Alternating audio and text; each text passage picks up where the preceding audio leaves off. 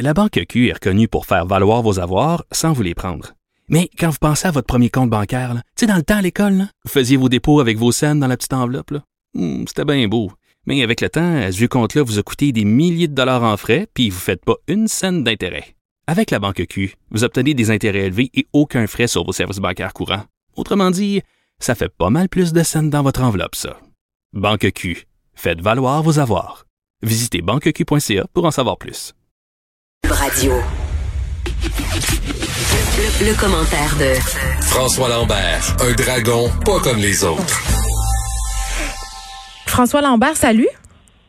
Salut, comment ça va? Ça va très bien. Euh, hier, on s'est parlé du Cirque du Soleil euh, et on continue aujourd'hui parce que là, c'est vrai, c'est officiel, c'est la fin. Le Cirque du Soleil n'appartient plus aux Québécois. C'est, il y a comme, c'est comme bizarre, je trouve. C'est autant que j'ai, aimé le cirque au début, euh, mais là, il a été acheté euh, par un fonds euh, torontois qui est Catalyst. Il y a 12 investisseurs. On a pas, je pas la, la, la liste, pas important. Mais ils l'ont racheté, ils l'ont eu pour 1,2 milliard. Ils doivent réinjecter 3, 375 millions pour réduire la dette. Ouais. parce que le cirque est surendetté. Mais est-ce que je me demande des fois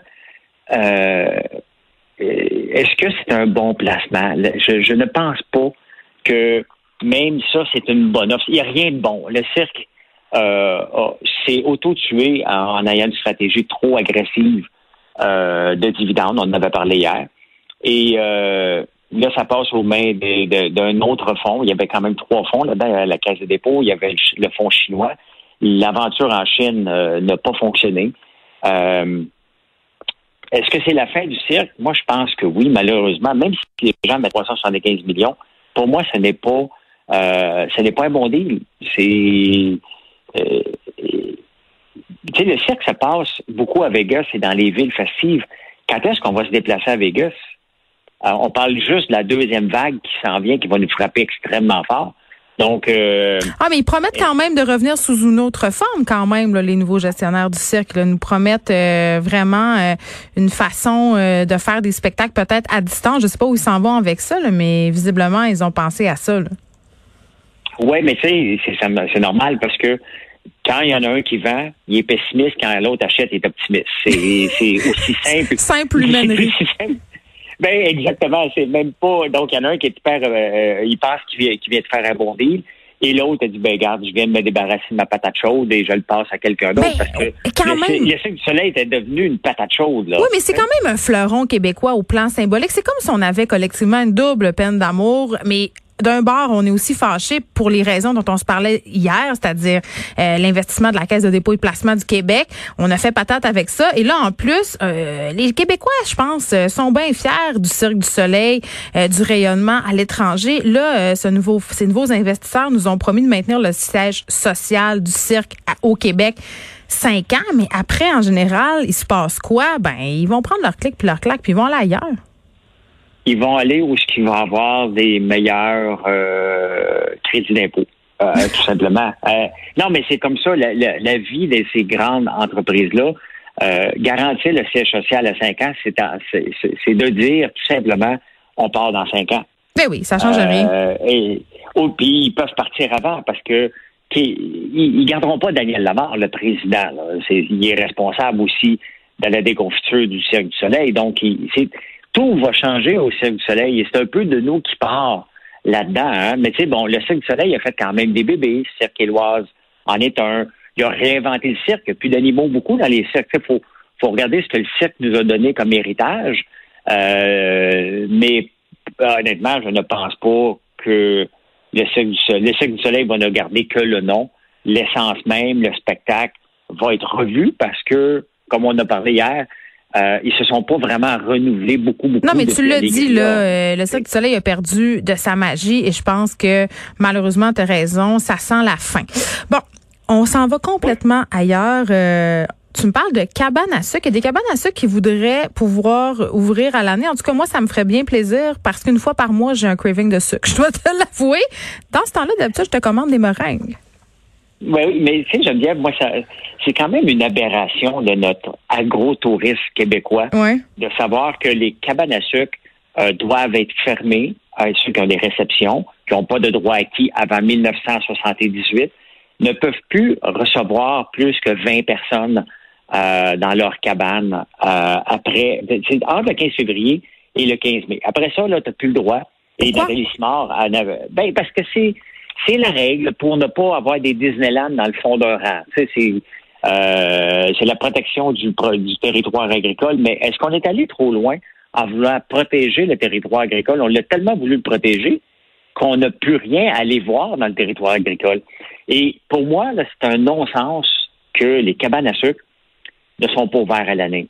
Qu'est-ce qui empêche une cabane à sucre qui désire? C'est pas le choix de tout le monde, mais s'il y en a un qui décide, et moi, je vais en servir des déjeuners le week-end non-stop, ben, qu'est-ce qui devrait l'empêcher? Absolument rien, mais au Québec, pour être en territoire agricole, tu as le droit d'avoir une table champêtre. Donc, c'est faut que tu serves en majorité les produits qui viennent de ta terre. Donc, tu voudrais servir du cochon, ben, faudrait que tu l'élèves, un peu comme Martin Picard fait. Euh, mais euh, pourquoi qu'on limite ça? Puis là, il y a plusieurs euh, personnes qui crient au, qui crient vraiment puis disent écoutez, ça n'a pas de sens. Là. Il faut qu'on ouvre à l'année longue, mais je comprends pas. Honnêtement, là, s'il y a un grand perdant dans la pandémie actuellement, c'est le ministre de l'Agriculture on parle d'agriculture non-stop, de la souveraineté alimentaire. Et qu'est-ce qui s'est passé depuis la pandémie en agriculture, je Ben, on a des pertes, oui, mais aussi, le, pas une journée se passe qu'on nous parle des pertes énormes euh, auxquelles les agriculteurs doivent faire face. J'imagine aussi que prolonger la saison des sucres, ça pourrait avoir des impacts positifs, positifs pardon, euh, sur leur bilan financier. Il n'y a pas de raison qu'elle arrête il faut qu'on arrête cette mentalité-là au Québec d'avoir. En même temps, eh, François, quand même, tu me dis c'est pour empêcher les Disneyland dans le fond des rangs. Ça touche quand même un point. Là. À un moment donné, c'est cute le va-et-vient, euh, le tourisme agroalimentaire quand ça dure cinq semaines, mais quand c'est à l'année, euh, les citoyens puis les gens qui habitent ce rang-là, ils ont le droit aussi à leur quiétude, non? Euh, si tu veux avoir la quiétude, là, même en campagne, va-t'en dans le fond d'un bois, reculé qu'il n'y a pas d'électricité, tu vas l'avoir. Mais les agriculteurs qui vivent de leur terre ont le droit d'attirer des gens pour venir découvrir la terre. C'est comme ça que, les, villages se vident. Il ne faut pas se compter des peurs. on fait oublions l'agriculture un, moment, une minute. Les villages se vident. Là, ils se remplissent parce que les gens quittent la ville. Mais les villages dans les campagnes, ça, fait pitié. quand, quand tu perds, regarde moi, mon, mon village, on vient de perdre l'épicerie, on n'a plus d'école, donc, c'est un village qui devient fantôme. tu ne mets pas de l'essence à, la chute, tu peux pas passer chez nous, il n'y en a plus. Là. Euh, Puis les jeunes s'en euh, vont. Les jeunes s'en vont. Donc, qu'est-ce que ça prend? Ça prend de l'emploi. Mais l'emploi veut dire pas tout le temps dans les villes. On veut les garder ici. Euh, mais pour moi, c'est un non-sens. Regarde en France, on a la saison des vendanges. Le reste du temps, tu peux arrêter n'importe où, acheter ta bouteille de vin chez la personne. on a, tu peux aller manger. On n'a tellement pas le même rapport au terroir en France qu'au Québec. Moi, j'ai tendance à dire, même s'il y a un regain là, de revalorisation de notre terroir québécois et des produits de la terre, là, on n'est pas en même place. Là. Si on regarde seulement les appellations d'origine contrôlée en France, il y aurait toute une façon ici de faire la même chose. On est ailleurs. Là. Culturellement, c'est complètement autre chose.